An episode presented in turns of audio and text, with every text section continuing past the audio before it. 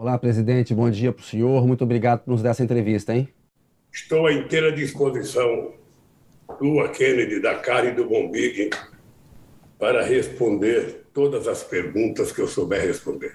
Aqui Obrigado, eu não souber, eu devolvo para vocês. Obrigado, tá presidente. Bom, bom dia, Carla. Bom dia, Kennedy. Bom dia, Bombig. Bom dia, presidente. Obrigada por, rece por receber e atender esse pedido de Bom dia, Carla. Bom dia, Bombig. Bom dia, Kennedy. Bom dia, Carla. Bom dia, presidente. Obrigado por você ter aceitado esse convite. Bom dia, Bombig.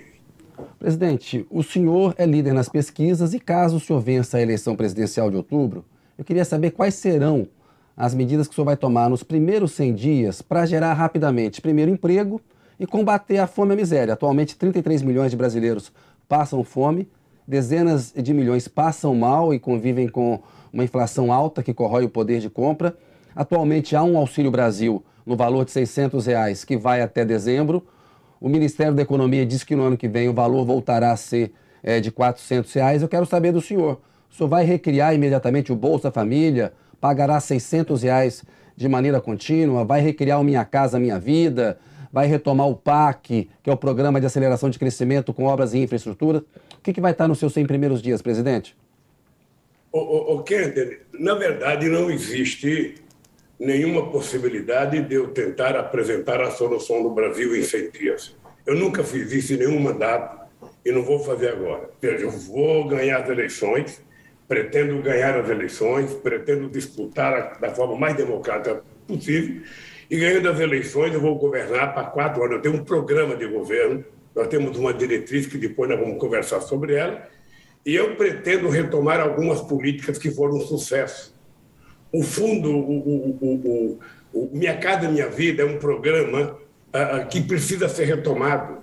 Ele pode ser aperfeiçoado, mas foi o mais importante programa habitacional feito nesse país, que levava em conta as pessoas que não podiam pagar e a gente subsidiava. Foram contratadas mais de 4 milhões de casas.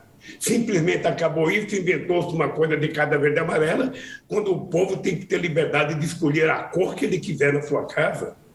A segunda coisa é a questão, sabe, do Bolsa Família. O Bolsa Família não era um programa eleitoral, era um programa, sabe, que permaneceu vivo durante 18 anos. Ele tinha condicionantes, a mulher recebia o seu cartão, a mulher tinha que colocar o filho na escola, a mulher tinha que tomar vacina, tinha que dar, fazer os exames, dar vacina nas crianças. Era uma coisa quase que perfeita. Simplesmente mudar de nome foi uma bobagem nós vamos retomar o Bolsa Família, 600 reais. Obviamente que você tem que levar em conta o número de pessoas por família, não tem que ser igual para todo mundo e nós vamos retomar obras e eu vou fazer um novo pacto. Eu tenho dito o seguinte: uma das primeiras coisas que eu quero fazer, se ganhar as eleições de tomar posse, é fazer uma reunião com todos os 27 governadores desse país para que a gente faça um levantamento das três principais obras em cada estado de infraestrutura envolvendo a questão da educação, da saúde, para a gente começar a trabalhar ainda antes do carnaval porque não tem muito tempo, não. São quatro anos em que a gente pretende fazer aquilo que o Juscelino fez, 5,50, nós vamos fazer, ou melhor, 55, nós vamos tentar fazer 44, porque o Brasil precisa de muita urgência para recuperar, sabe, o seu emprego e a qualidade de vida do povo. Presidente, o senhor já disse que vai recriar o Ministério da Cultura, Igualdade Racial, e também disse que criaria um Ministério para a questão indígena. É, que outros ministérios o senhor pretende recriar? Por exemplo, pode recriar o esporte, cidades, comunicação social, vai separar a fazenda e planejamento, falam também de criar um Ministério da Amazônia, que seria uma coisa inovadora. O senhor já está pensando nisso? Como é que está esse desenho é, é, da, do, do, da, estrutura de governo? Ô, Big, tem algumas coisas que você é, precisa saber da minha boca que eu vou fazer. Sabe, os ministérios que eu tinha, eu vou recriá-los. Ministério da Igualdade Social, Ministério dos Direitos Humanos, Ministério da Pesca, sabe? Vou criar os ministérios das causas indígenas nesse país e terá que ter um índio no ministério, não precisa ser um branco de terno e gravata, pode ser um índio. Sabe? Quem vai tomar conta da FUNAI não precisa ser um advogado, não precisa ser um militar, pode ser um indígena. Eles estão preparados, eles se formaram, se prepararam, conhecem o problema deles. Sabe, quem vai cuidar da saúde indígena, por que, que não pode ser um indígena formado em medicina? Então, nós vamos fazer aquilo que for necessário porque no nosso mandato a Amazônia ela vai ter um papel especial. Não só a Amazônia, mas os outros biomas, do Cerrado, a Mata Atlântica. Por quê? Porque é preciso que a gente leve muito a sério a importância climática, sabe, no planeta Terra. E o Brasil tem muita responsabilidade.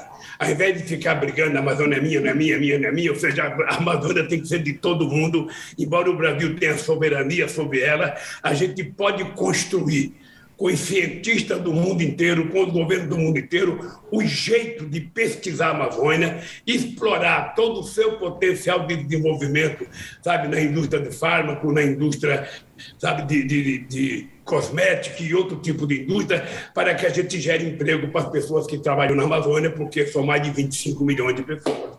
Então, nós vamos criar os ministérios que for necessário criar, sabe?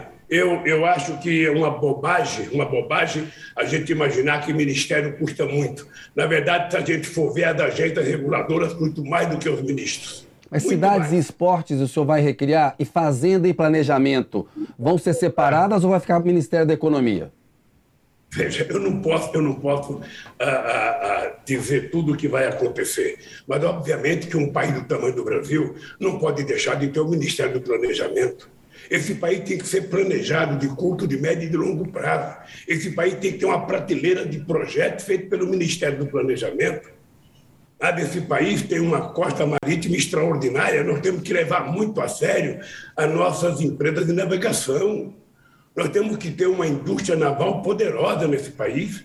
Então, nós vamos criar aqueles ministérios que for necessário, porque quando você coloca uma coisa importante sabe? Como a, a, cultura, que já foi do Ministério do Esporte, que já foi do Ministério da Educação, que agora é do Ministério não sei das quantas. Quando você coloca uma coisa importante, sabe, num lugar secundário, é porque você não está dando importância.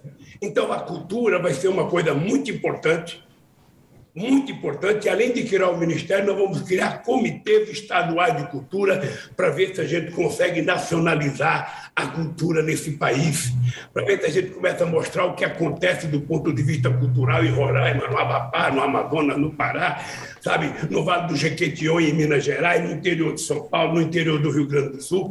É preciso que a gente dê à cultura uma, uma compreensão, inclusive, de uma indústria geradora de milhões de empregos nesse país. É preciso tratar isso com muito carinho, porque a riqueza cultural do Brasil é excepcional. É só andar o Brasil para a gente conhecer o que, que é a riqueza cultural. Acho que poucos países no mundo têm a riqueza cultural do Brasil. E é preciso fazer com que isso, sabe, aflore e que o povo possa ter conhecimento das coisas boas que o Brasil tem. Chega de coisa ruim na televisão. É preciso colocar coisas boas. Presidente, é, em relação ao Ministério da Economia, é, o senhor e o PT evitam falar em nomes ainda, né, futuros nomes, mas o senhor tem na sua cabeça já, é, em relação ao Ministério da Economia e do Planejamento, que o senhor disse que vai precisar, que tipo de perfil o senhor quer? Um perfil mais técnico ou um perfil mais político, com interlocução com o Congresso? Ô, oh, Carla, eu nunca, em nenhuma eleição que eu disputei, eu discuti a questão do Ministério antes em 89, por exemplo, você era muito nova, não devia ter acompanhado isso, ou seja, as pessoas queriam que eu anunciasse o ministério antes. É como imaginar que o Tite vai, sabe, escalar a seleção antes de começar a Copa do Mundo. Não, não é possível você fazer isso porque você arruma mais inimigo do que amigos. Sabe, os meus ministros serão as pessoas mais competentes para cada atividade. Obviamente. Eu sei, presidente, eu sei... Mas, mas o perfil, presidente, ninguém está pedindo o nome do ministro da Fazenda, mas eu lembro que em 2002 se falava muito que ia ser o empresário Eugênio Staub, e na hora H senhor indicou o Antônio Palocci, que tinha trânsito com o Congresso. A Carla está perguntando o perfil. O seu ministro da Fazenda, por exemplo, é mais importante ele ser um economista, um técnico, ou ele ter trânsito político com o Congresso? A gente vê que o Guedes não tem nenhum, por exemplo a importância disso. É o perfil, presidente, do ministro da Fazenda, sem o nome. Ô, oh, Kennedy, você sabe que a ansiedade e a pressa não ajudam. Eu ia responder essa pergunta que a Carla fez. Então responda. Eu ia responder o perfil das pessoas, porque eu quero sempre a pessoa com perfil com a cabeça política. Ele pode ser advogado, ele pode ser médico, ele pode ser empresário, ele pode ser uh, catador de material reciclável. O que eu quero é que ele tenha a cabeça política. Se ele pensar politicamente correto, se ele tiver bastante versatilidade política, esse cara pode ser o ministro da Economia. E ele pode ser economista. O que eu não quero é fazer um governo burocrata. O que eu não quero é fazer um governo só de técnico, porque se técnico resolvesse os problemas, eu ia na URSS, pegaria todos os técnicos e colocaria no governo. Ou ia em Harvard buscar os maiores especialistas. Quem tem que dirigir é a política. E por isso que eu, todos os meus ministros terão que ter cabeça política. Se ele tiver cabeça política boa, ele monta a equipe com os melhores técnicos do mundo, com os melhores assessores, e tudo vai ser uma maravilha nesse país. Eu quero que vocês saibam que eu estou voltando a disputar uma eleição nesse país, porque eu tenho confiança e tenho certeza que nós vamos recuperar esse país, fazer ele voltar a crescer, a gerar emprego, a distribuir renda, a investir na cultura, na educação, porque é disso que o Brasil precisa e é isso que nós vamos fazer, eu e o Geraldo Alckmin. Presidente, o senhor vai retomar a política de correção do salário mínimo acima da inflação, com reajuste real? Vai acontecer. Vai acontecer. É importante que o Brasil saiba que nós conseguimos uma proeza extraordinária. Antes de eu ser presidente, na década de 80, se dizia que não podia aumentar o salário mínimo porque causava inflação. Nós aumentamos o salário mínimo em 74% no meu governo e não houve aumento da inflação. A inflação, que era 10,5%, chegou a 4,5% dentro da meta durante muito tempo e nós vamos continuar do mesmo jeito. A inflação, a, a inflação será reposta para o salário mínimo, todo trabalhador terá direito à reposição inflacionária e todo trabalhador vai ter o aumento com relação ao PIB. O PIB só tem interesse ele crescer para a gente distribuir. Distribuir a riqueza, distribuir o PIB. Se o PIB cresce e a gente não distribui, ou seja, só alguns vão ficar mais ricos e o povo vai continuar ficando pobre. Então nós temos que saber que muita gente recebe o salário mínimo e que ele vai ter aumento com relação ao aumento do PIB. Presidente, presidente, o senhor vai instituir alguma regra para substituir o teto de gastos? Por exemplo, vai ter uma meta de superávit primário, é, e se houver, eu seria excluído dessa meta, seria considerado investimento? Sei lá, saúde, educação, infraestrutura? Como é que, que o senhor está planejando isso? Ô, Bombig, eu, eu, eu, eu tenho a sorte de ter a meu favor o meu mandato.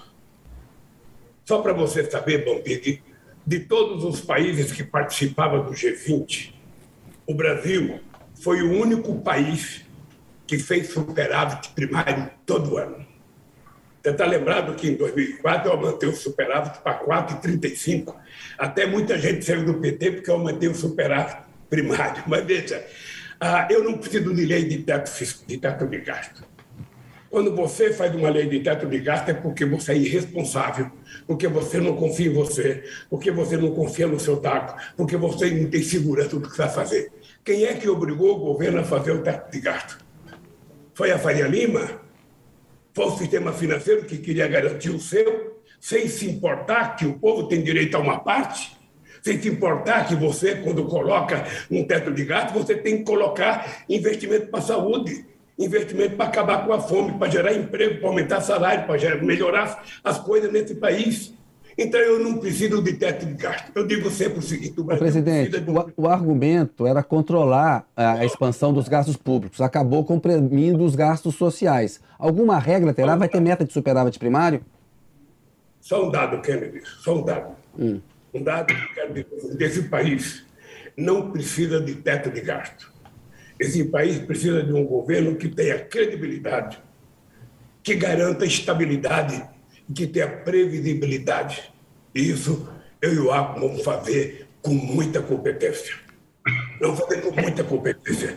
Eu, eu, eu, eu, eu sei, aprendi, eu digo sempre, eu digo desde 89.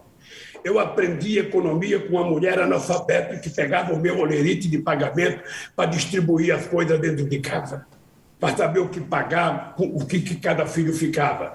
Eu sei que eu não posso gastar mais do que eu tenho. Eu sei que eu não posso gastar mais do que arrecado. Se eu tiver que gastar, eu tenho que fazer uma dívida em algum ativo que seja produtivo, que me garanta uma certa rentabilidade. rentabilidade. Eu não posso gastar para custeio mas, aquilo mas... que eu não tenho. Mas o Rumbig perguntou, por exemplo, se gasto com educação e saúde e infraestrutura vai ser excluído de uma meta de superávit primário, por exemplo. O senhor considera isso investimento? O é... que, que vai fazer? Então, escuta o que eu vou falar. Bora. Para quem sabe, ninguém nunca vai me perguntar. Educação e saúde. Investimento em ciência e tecnologia não é gasto, na minha concepção, é investimento. É investimento. Formar o engenheiro é tão importante quanto emprestar dinheiro para uma empresa com juro baixo e com 10 anos de carência. Formar um médico, formar um pesquisador é muito importante para esse país. O que nós precisamos, companheiros da imprensa, é parar de discutir quanto nós vamos gastar e nós temos que nos perguntar uma coisa que eu falava em 89.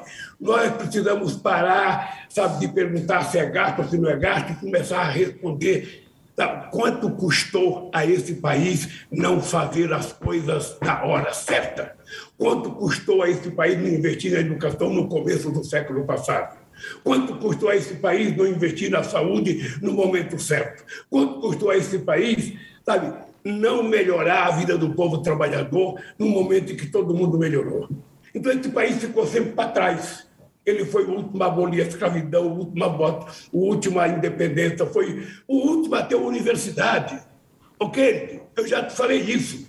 O Peru teve a sua primeira universidade em 1554. O Brasil só foi ter a sua primeira universidade em 1920. E não é porque estavam preocupados em criar a universidade, era porque o rei da Bélgica vinha visitar o Brasil e o rei, para visitar o Brasil, tinha que receber um título de doutor honoris causa. E precisava ter universidade. Aí juntou-se um monte de universidade e criou a Universidade do Brasil. Então, como é que se explica esse país, sabe, sempre fazer as coisas depois que os outros fazem? Como é que se explica a Argentina ter quase 40% dos jovens de 19 a 24 anos na universidade? Como é que se explica o Chile? O Chile tem quase 40%, e o Brasil, somente no nosso governo, é que chegou a 17%, porque era menos que 11%. Como é que se explica um país desse tamanho aqui? Quando eu cheguei na presidência, tinha só 3 milhões e meio de alunos na universidade. Nós chegamos a 8 em 8 anos, ou melhor, em 13 anos. Olha, como é que se explica as pessoas não garantirem investimento na educação nesse país? Isso não é, isso não é gasto, é investimento. Porque isso tem um retorno depois que a pessoa se volta. Não só porque a pessoa pode pagar, mas porque a pessoa vai produzir coisas mais qualificadas para esse país e esse país vai ser mais competitivo, sabe, com os outros países a nível internacional. Eu quero pensar no Brasil do século 22. Eu quero começar ele no século 21. Presidente, em relação à Petrobras, é, eu queria saber como é que o senhor está pensando, o senhor já falou de mudança na política de preços da Petrobras, queria saber exatamente o que, que o senhor está pensando em relação a isso e qual que é a sua avaliação em relação à lei das estatais, que foi criada aí para evitar nomeações políticas, o presidente Jair Bolsonaro fez trocas no comando da Petrobras, o senhor acha que o presidente da Petrobras tem que estar alinhado ao governo ou ele tem que ter um perfil técnico e independente?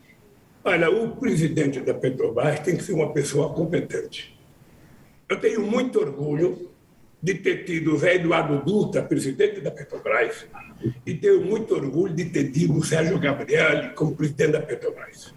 É importante lembrar que o Sérgio Gabrielli, quando era diretor financeiro da Petrobras, ele foi dois anos seguidos eleito o melhor diretor financeiro de indústria de petroleiras do mundo. É importante lembrar que foi no governo dessa gente que nós descobrimos o pré-sal. E o pré-sal não foi sorte, não. O pré-sal foi investimento em pesquisa. O pré-sal foi um desafio que nós nos colocamos para tentar fazer com que o Brasil fosse definitivamente autossuficiente. E quando nós encontramos a mais importante jazida de petróleo no século XXI, sabe, nós resolvemos destruir a Petrobras resolve privatizar a BR, privatizar gasoduto, vender refinaria. E hoje, um país que poderia ser a sexta economia mundial, que hoje é a décima terceira, um país que é autossuficiente em petróleo, que poderia estar exportando derivado, não tem capacidade de refinar a quantidade de consumo que nós precisamos. O Brasil hoje só tem capacidade de refinar menos de 80% daquilo que a gente consome. É uma vergonha. É uma vergonha. Esse país precisa ter, ter, ter, ter orgulho de ser grande. Esse país precisa saber que ele não é uma república de banana esse é um país que pode ser um país importante no mundo. Ele pode estar no mesmo patamar da China, ele pode estar no mesmo patamar dos Estados Unidos, da Alemanha. Sabe, nós somos grandes. O que nós não podemos é pensar pequeno, tacanha, achar que a gente tem que vender as coisas porque o Estado não tem competência para nada. Mas aí Olha, o senhor pretende mudar, o senhor pretende mudar a política de preço, abandonar é, eu, essa eu, questão de preços internacionais? Carla, presta atenção. Eu pretendo mudar a política de preço da Petrobras. Eu pretendo fazer com que o preço da Petrobras seja em função dos custos nacionais, do gasto nacionais, porque nós produzimos em real, pagamos a salário em real. Ou seja, essa história de PPI, essa história de internacionalizar o preço, na verdade é para agradar aos acionistas em detrimento de 215 milhões de brasileiros. E a gente pode reduzir o preço, sim. O presidente não teve coragem. Não teve coragem porque depois que eles privatizaram a BR, surgiram 392 empresas importadoras de derivados de petróleo. 392 que estão importando dos Estados Unidos em dólar. Então ele não pode mexer no preço, porque ele está comprometido com a privatização, ele está comprometido com 392 empresas. O seu Guedes vive dizendo que é preciso dar de graça ao Petrobras vender, porque o petróleo não vai fazer mais nada. Enquanto os países ricos estão fazendo estoque de petróleo, porque eles sabem que o petróleo ainda será estratégico por muito tempo. Então é uma pena. Eu, se ganhar as eleições, nós vamos votar, vamos fazer refinaria nesse país. Esse país vai ser autossuficiente. Vamos restabelecer o ROI com 75%, ficar para educação, saúde e ciência e tecnologia. Também vamos fazer a Petrobras ser, se não a primeira, a segunda empresa petroleira sabe, do mundo. Nós temos condições para isso. Sabe? Então, e, e o, o, dirigente da Petrobras é indicado, sabe, por um conselho, um conselho que elege vocês falam, às vezes, esquecem que no conselho, quando eu era presidente, estava o Rogério Nelly, estava o Gerdau, estava o Fábio Barbosa representando os bancos. Sabe, tinha gente de toda a sociedade brasileira, que é a representação dos acionistas minoritários. Ora, então, isso nós vamos, eh, vamos repor outra vez. A Petrobras vai voltar a ser mais do que uma empresa de petróleo. A Petrobras é uma empresa de energia. A Petrobras, quando nós aprovamos a indústria naval e as plataformas, que a Petrobras tinha que contratar sabe, 60% de componentes de indústria nacional, é porque a gente queria ter política industrial e desenvolver uma grande indústria nesse país. Lamentavelmente, tudo foi destruído. Pois é, presidente, você vai pegar um país, eh, se eleito, bem, é, com bastante dificuldade na economia. As reservas cambiais hoje, elas estão aí na faixa de uns 360, 370 bilhões de dólares. Elas são importantes para o país resistir à crise internacional. Há gente no PT que defende usar uma parcela dessas reservas para um programa de infraestrutura, para o PIB voltar a crescer e diluir a dívida pública.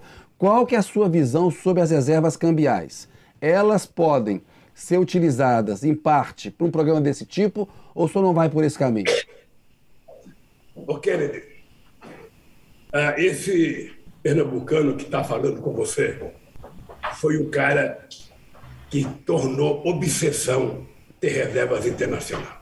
Eu fui à Índia em 2005 e quando eu cheguei na Índia, a Índia tinha anunciado que ela tinha concluído 100 bilhões de dólares de reservas. E eu fiquei pensando, por que, que o Brasil não faz reserva? Por que, que o Brasil não constrói um colchão de segurança para que a gente não fique vulnerável? Então, esses 370 bilhões que tem aí, isso foi obra, sabe, do nosso governo em 2005, 2006 e continuou com a Dilma a partir de 2010. Eu não pretendo mexer nesse dinheiro. Eu já peguei o Brasil pior do que está hoje, ou melhor, pior não. A inflação estava mais alta do que está hoje. O desemprego estava 12%. O juro estava 24,9% quando eu peguei o Brasil. E o que aconteceu com o Brasil? A dívida que era 60 caiu para 39. Vocês se lembram disso? O PIB que era zero cresceu em média 4, 7%. Vocês se lembram disso? Sem precisar mexer nas nossas reservas. Sem precisar mexer. Esse país tem dinheiro e é preciso catucar. Sabe? É preciso a gente furungar esse dinheiro, porque a gente pode arrumar o dinheiro e fazer com que a gente faça as coisas que o Brasil precisa. E eu, obviamente, que eu não vou dizer o que, é que eu vou fazer, como é que eu vou fazer, mas eu quero, querido, como você é um jornalista competente novo, como o Bombig é muito novo e a Carla, vocês se preparem, porque vocês vão ter surpresa no que nós vamos fazer nesse país, para retomar o crescimento, gerar indústria nova, gerar emprego, gerar aumento de salário, melhorar a educação, melhorar a saúde e vocês voltarem a ter orgulho de ser brasileiro. Quando vocês viajarem, vão poder mostrar o passaporte de vocês com muito orgulho e quem vai pegar o passaporte de vocês vai falar: bem-vindo, brasileiros. Nós vamos recuperar isso. Pode ter certeza que eu tenho na cabeça cada coisa que eu quero fazer. E se eu não tivesse certeza do que eu vou fazer, eu não estaria concorrendo à presidência da República. Presidente, ainda nesse bloco econômico, né, como é que o senhor está pensando no papel dos bancos públicos? Pode ser algo mais na linha do que foi no governo Dilma, dos campeões nacionais, ou o senhor pretende uma, voltar ele para o micro, para o médio? Qual, qual, a visão do senhor dos bancos públicos? Ô, Bobico, você poderia ter, ao invés de perguntar se os bancos iam ser como foi no governo da Dilma, você poderia perguntar se ele seria como foi no meu governo. Você sabe que quando houve a crise do Lehman Brothers, em 2008, você sabe que eu liguei para o Obama, perguntando para o Obama se ele tinha banco público, se ele tinha um BNDES, se ele tinha uma caixa econômica, que ele não tinha. E ele dizia: aqui não pode criar isso. E quem foi que salvou a economia brasileira? Foram os bancos públicos. Foram os bancos públicos. Tá? Foram os bancos públicos que entraram para poder salvar a economia brasileira. Ou seja, quando a coisa está feia, quem resolve é o Estado. Quando a coisa está boa, todo mundo fala no mercado, mercado, mercado, mercado. Quando quebrou o Lehman Brothers, quem foi que salvou a economia? O Estado. Houve uma intervenção bruta do Estado que gastou trilhões de dólares para recuperar a economia americana e a economia mundial. Olha, aqui no Brasil, se não fosse o BNDES, o Banco do Brasil, a Caixa Econômica, o BNB e o BADA, a gente não teria recuperado. Então, quando os bancos privados não querem emprestar dinheiro, o BNDES está aí para emprestar. Para emprestar e a gente, inclusive, baixar a taxa de juros. Fazer empréstimo de longo prazo. Hoje eu quero mudar o perfil do, do, do BNDES. O Bombing, hoje eu quero fazer com que o BNDES seja um emprestador de dinheiro para pequenos e médios empreendedores sabe? Não apenas emprestar dinheiro para grandes empresas, mas emprestar para pequenas e médias empresas, para pequenos e médios empreendedores, para que a gente possa dinamizar muito, muito, muito a economia brasileira. Eu, inclusive, estou voltando a, a governar esse país com uma sede imensa de fomentar a criação de cooperativas. Sabe, todo tipo de cooperativa que as pessoas quiserem criar, que as pessoas tiverem interesse de criar, vamos facilitar criar, porque a gente não pode ficar dependendo de ninguém na economia. Todo mundo vai ter que se mexer. É por isso, Bombig, é por isso que nós estamos fazendo um programa, olha, diretrizes básicas para um programa de governo, e colocamos na internet. Já tem 15 mil contribuições. Nós agora vamos pegar uma equipe da, da, da Fundação Pessoal Abramo, vamos sistematizar isso, e quando eu tomar posse, se preparem porque eu vou discutir muito com a sociedade brasileira. Eu vou voltar a fazer conferências nacionais para discutir reforma tributária, por exemplo. Vocês entrevistam muita gente, todo mundo fala de reforma tributária, de reforma tributária, de reforma tributária, mas ela não sai. Essa é uma lenda, então, presidente. Ninguém faz. É... Ninguém faz, você tem razão, virou uma lenda. Não. Então, mas deixa eu te contar, Bombi, que se você ter lembrado, em 2007 eu dei entrada numa proposta de política tributária que foi aprovada por 27 governadores, foi aprovada pelas centrais sindicais, foi aprovada pelas confederações e foi aprovada pela liderança do Congresso. O Serra era governador de São Paulo. Quando eu dei entrada, o Serra virou contra. Mas ele era favorável à proposta de reforma. Então eu vou repetir outra vez Eu vou convidar os empresários, vou convidar os trabalhadores, vou convidar, sabe, a, a, os políticos e nós vamos tentar fazer uma proposta de política tributária definitiva neste país, onde o rico paga um pouco mais e o pobre paga um pouco menos. Uma política tributária, sabe, que ela pode ser um IVA, pode ser alguma coisa em que a gente consiga diminuir a quantidade de impostos, que a gente diminua a burocratização, mas que a gente faça com que as pessoas paguem sobre lucros e dividendos. Olha que a gente não permita que um cara que compra um quilo de feijão pague o mesmo imposto que paga o, Roberto Setúbal, ou que paga o Lula, ou que paga você. Sabe, é preciso que a gente faça uma política tributária sabe, em que o rico paga mais e o pobre paga menos. É isso. Presidente, Presidente, é, o governo Bolsonaro agora, o Ministério da Economia reviu aí um pouco das projeções, né, de déficit, está falando até em superávit, antecipando aí alguns dividendos das estatais, que, de 2023 para 2022. Eu queria saber o que o senhor acha dessa manobra e se o senhor acha que a equipe do Paulo Guedes está fazendo aí uma contabilidade criativa, uma maquiagem nas contas. Eu, eu sinceramente, sinceramente, cara, eu fico vendo o que o Paulo Guedes está fazendo nessa economia, eu fico assustado. Porque as pessoas falam em teto de gasto e ele faz o que ele fez com os precatórios. Ele faz o que ele fez agora, ele criou uma PEC de emergência, criou uma PEC para poder fazer um benefício eleitoreiro de quatro meses. Você não precisa utilizar o povo como massa de manobra, porque o povo está com fome. Pode ser um programa, sabe, feito de forma permanente. Ele fez até dezembro. E agora percebeu a bobagem que fez, já está falando nos comícios, não, não, eu vou deixar depois de dezembro, vai, ser, vai ter fixo. Mas a lei que ele fez é só até dezembro. O que nós precisamos, na verdade, cara, é fazer uma grande política de crescimento econômico. Nós temos que fomentar, que incentivar, e aí é que tem o papel do Estado, porque se o Estado não entrar com dinheiro, sabe, sendo indutor do desenvolvimento, ele convence a empresa privada a fazer e ele convence o mercado externo a investir aqui. Quem é que vai investir aqui hoje com Big, Carlos e Kennedy? Qual é o investidor estrangeiro que, com um presidente maluco desse, vem fazer investimento aqui? Ora, e vocês sabem da credibilidade que nós conquistamos no nosso governo lá fora. O Alckmin sabe que eu e ele vamos viajar o mundo aí. Nós vamos para a China, para a Rússia que está em guerra, nós não vamos agora não. Nós vamos para a China, nós vamos para os Estados Unidos, para a Alemanha, para a França, para a Itália, vamos para tudo quanto é lugar. Tentar convencer as pessoas de que vale a pena investir nesse país, porque esse país tem mercado, esse país tem 215 milhões de habitantes, esse país tem estabilidade, esse país tem credibilidade, esse país tem previsibilidade. E quando a gente fizer isso, a gente vai conseguir fazer com que as pessoas venham para cá, não para comprar os nossos ativos já existentes, mas para fazer coisas novas, indústrias novas.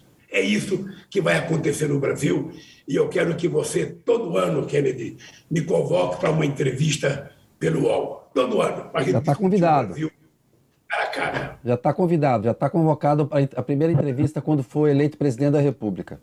É, presidente. Tá então, beleza, com compromisso. Vamos mudar um pouco de assunto, é, falar um pouco de democracia. A Faculdade de Direito da Universidade de São Paulo, da USP, criou uma carta em defesa da democracia, que é um manifesto para repudiar esses ataques que o Bolsonaro faz à urna eletrônica. O presidente da República mente, dizendo que o sistema eleitoral não é confiável, a gente sabe que ele é confiável. O manifesto tem adesão da direção da Fiesp, do Josué Alencar, filho do Zé Alencar, que foi vice do senhor, Horácio Laffer Piva falou, está endossando, é, o grupo de advogados prerrogativas que apoia o senhor e a Faculdade de Direito da USP estão pensando num ato no dia 11 para uma espécie de carta ao povo brasileiro que trate da democracia. Quero saber se o senhor vai lançar algum tipo de carta ao brasileiro, povo brasileiro, nesse sentido da questão democrática. O, o Marcos Nobre, cientista político, deu uma entrevista para a gente aqui no UOL dizendo que o senhor devia ser o líder em defesa de um pacto da, da democracia, porque o senhor lidera as pesquisas, é o favorito e que é preciso que a sociedade como um toda diga que não vai aceitar o golpismo. O senhor pretende, presidente, propor algum tipo de pacto, o senhor, ou o senhor acha que isso é algo que tem que ficar aí a cargo da sociedade civil, como o manifesto da, da USP, do Prerrogativas, dos empresários? Olha, primeiro eu fico feliz da existência de milhares e milhares de brasileiros se propondo a assinar o um manifesto a favor da democracia. Eu fiquei muito feliz com essa iniciativa da USP. Eu lembro muito bem do que aconteceu com o Alfredo Silvitelli, sabe, em 1977.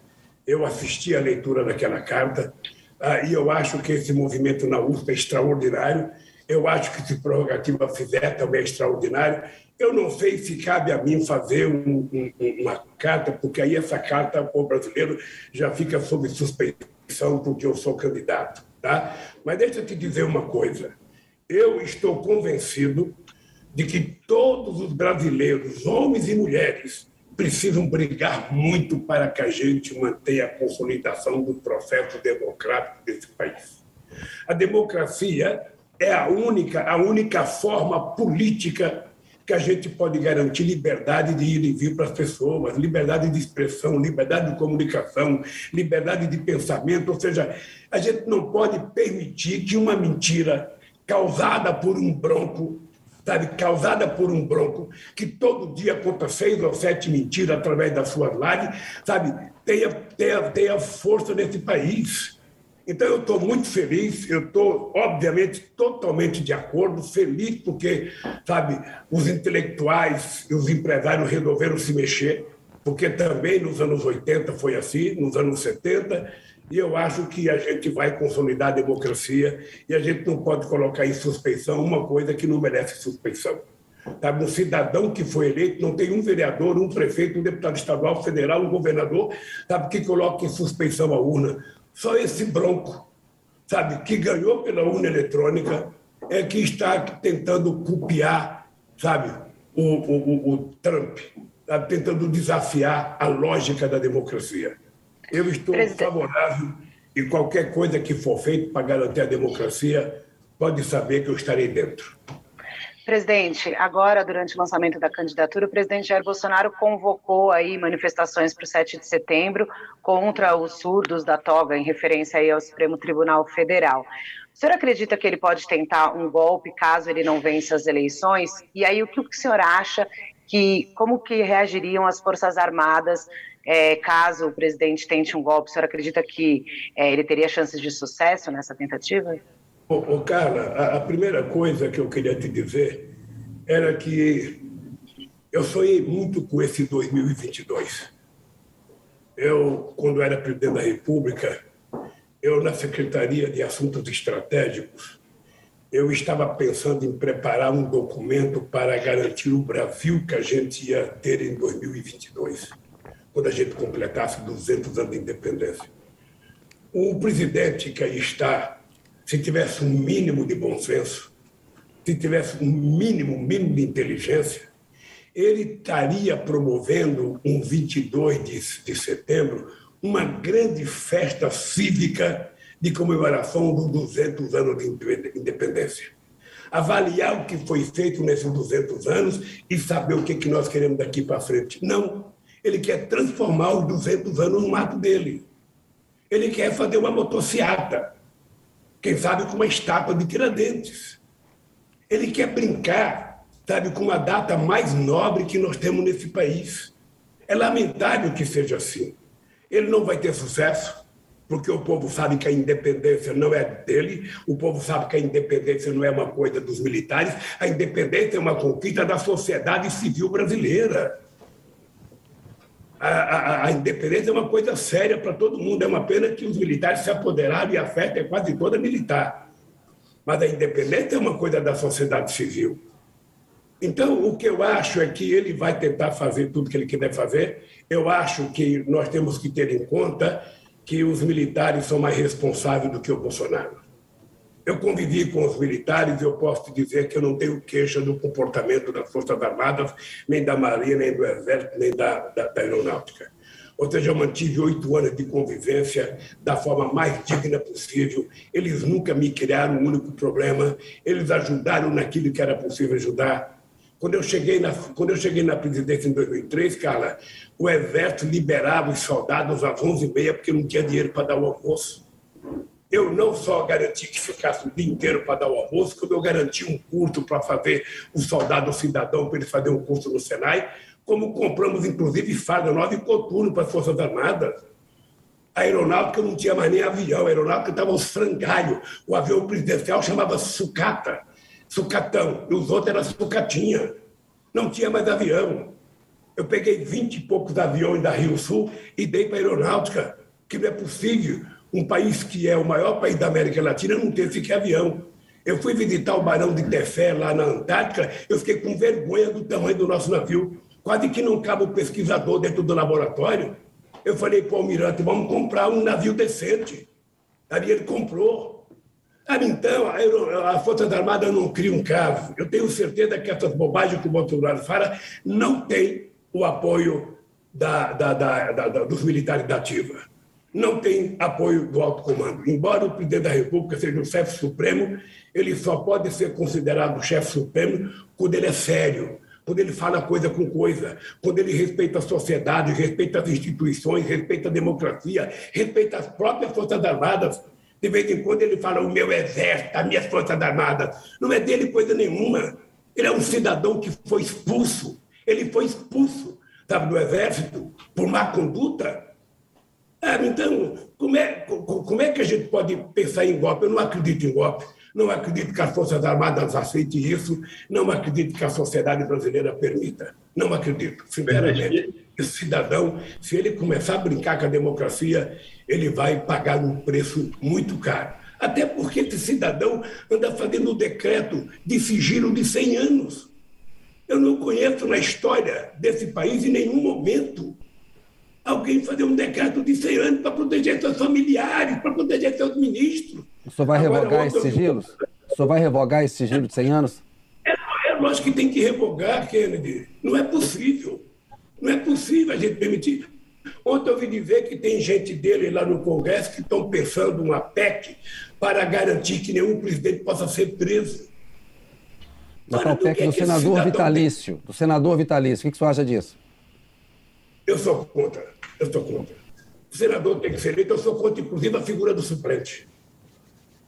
Eu sou contra, inclusive, a figura do suplente. Tem cara que coloca o tio, o sobrinho, o parente, o cunhado. Ah, não é possível. Isso não é sério. O senhor é, o senhor, o senhor é favorável senador, segundo colocado, é o substituto dele. Acabou. Presidente? Eu convoco nova eleição. É tão Presidente. simples. Só para encerrar esse, esse, esse, pedaço, o senhor é favorável a, a por exemplo, ter um, um, um, militar na frente do Ministério da Defesa, como tem o Bolsonaro? Ou o senhor, o senhor acha que tem que ser comandado como um, como um civil, como era no seu, no seu governo? Qual a visão que o senhor tem é, disso em tese e na prática? Como o senhor está vendo a, a atuação do atual ministro da Defesa? Eu vou te contar uma coisa bem séria. Primeiro, eu sou favorável a um civil como ministro da Defesa. Muito claro. Segundo, eu, quando era presidente, conversei várias vezes com meus comandantes e ele dizia para mim, presidente, não é prudente colocar um militar no Ministério da Defesa, porque não é possível uma força mandar na outra. Se você coloca o Exército, a Marinha e a Aeronáutica, fica chateado. Se coloca a Aeronáutica, o Exército e a Marinha. Se coloca a Marinha, fica a Aeronáutica o Exército. Sabe? E por isso nós conquistamos a indicação do ministro da Defesa para colocar gente da sociedade civil. E pode ficar certo que será o ministro da sociedade civil. Não será o militar. Em relação ao Paulo Sérgio, é, presidente, o que você tem achado da conduta do ministro da Defesa atualmente? Olha, eu não tenho acompanhado. Eu só acho que o Brasil é tão grande e o Brasil pode ser tão importante. Veja, o ministro da Defesa e as nossas Forças Armadas tem 8 milhões e meio de quilômetros quadrados para cuidar. Tem quase 16 mil quilômetros de fronteira seca. Tem mais 8 mil quilômetros de fronteira marítima. Tem, sabe, a, a floresta a, a amazônica toda, tem cinco biomas para cuidar, tem nossas riquezas de solo e do subsolo para cuidar, tem 12% de água doce do mundo. Essas são riquezas além da sociedade brasileira, que a Força Armada tem que cuidar de forma soberana. E as Forças Armadas têm que estar bem preparadas, bem armadas, bem treinadas, porque ela precisa defender o Brasil contra possíveis inimigos externos. Mas o ministro da Defesa quer cuidar de urna eletrônica. Ele tem, as Forças Armadas têm que se meter no processo eleitoral? Olha, eu vou dizer uma coisa que eu disse para o meu senador Jacques Wagner e para o senador Humberto Costa. Era preciso que eles fizessem um discurso para dizer alto e bom som que as Forças Armadas não tinham que ficar dando palpite sobre urna. Urna é uma questão da sociedade civil, é uma questão do Congresso Nacional, é uma questão dos partidos e uma questão da lei da justiça eleitoral. Ora, gente do céu, não é possível que com a quantidade de responsabilidade que nós temos que ter com o tráfico de armas nas nossas fronteiras, com o tráfico de droga na nossa fronteira, a gente tem o ministro da Defesa preocupado com urna eletrônica, porque o presidente está preocupado. Não, está errado. Está errado. Discutir a urna eletrônica é uma questão da sociedade civil, uma questão dos partidos políticos, uma questão dos políticos e uma questão da justiça eleitoral. É assim que deve ser. E, a, e o Ministério da Defesa está preocupado em organizar as nossas tropas para elas bem defender o Brasil quando o Brasil precisar. Presidente, é que nesse caso o, os militares, o Ministério da Defesa argumenta que foram convidados pelo TSE para participar desse processo. O senhor acha que foi um erro do TSE convidar? E aí, emendando nessa questão do Judiciário, tanto da Justiça Eleitoral como do STF, que avaliação o senhor faz aí do STF atualmente? O presidente Bolsonaro antagoniza muito, mas parte da sociedade civil também critica o STF. O senhor acha que o STF está politizado? Como é que o senhor faz essa avaliação da Justiça Eleitoral e do Supremo? Veja, eu acho que a politização do STF é culpa do político. Ou seja, a classe política ela judicializou muita política. Sabe, qualquer coisinha as pessoas entram com recurso na Suprema Corte, ou seja, tem coisa que tem que ser resolvida no plenário da Câmara. E aprovado no plenário da Câmara, as pessoas não podem ficar recorrendo toda hora para a Justiça.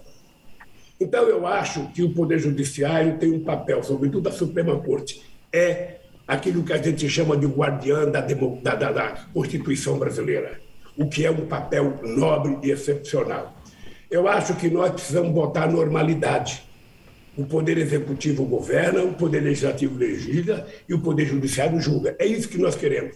Acontece que hoje o presidente da República não controla nem o orçamento da União. Quem controla o orçamento é a Câmara dos Deputados. Tem um relator de um orçamento secreto que é a excretência da política brasileira. Eu não deveria estar falando isso, Kennedy, porque o deputado está vendo, ah, o Lula está xingando o orçamento secreto. É, isso vai ter que orçamento... se relacionar com o Centrão, né? Se for eleito, vai ter que se relacionar secreto, com o Centrão. O orçamento secreto é a excrescência da política brasileira. Não é sério. Não é sério. Até porque, se você quer fazer uma coisa séria, não tem que ser secreta. Não precisa ser secreta. O relator tem mais poder que o ministro.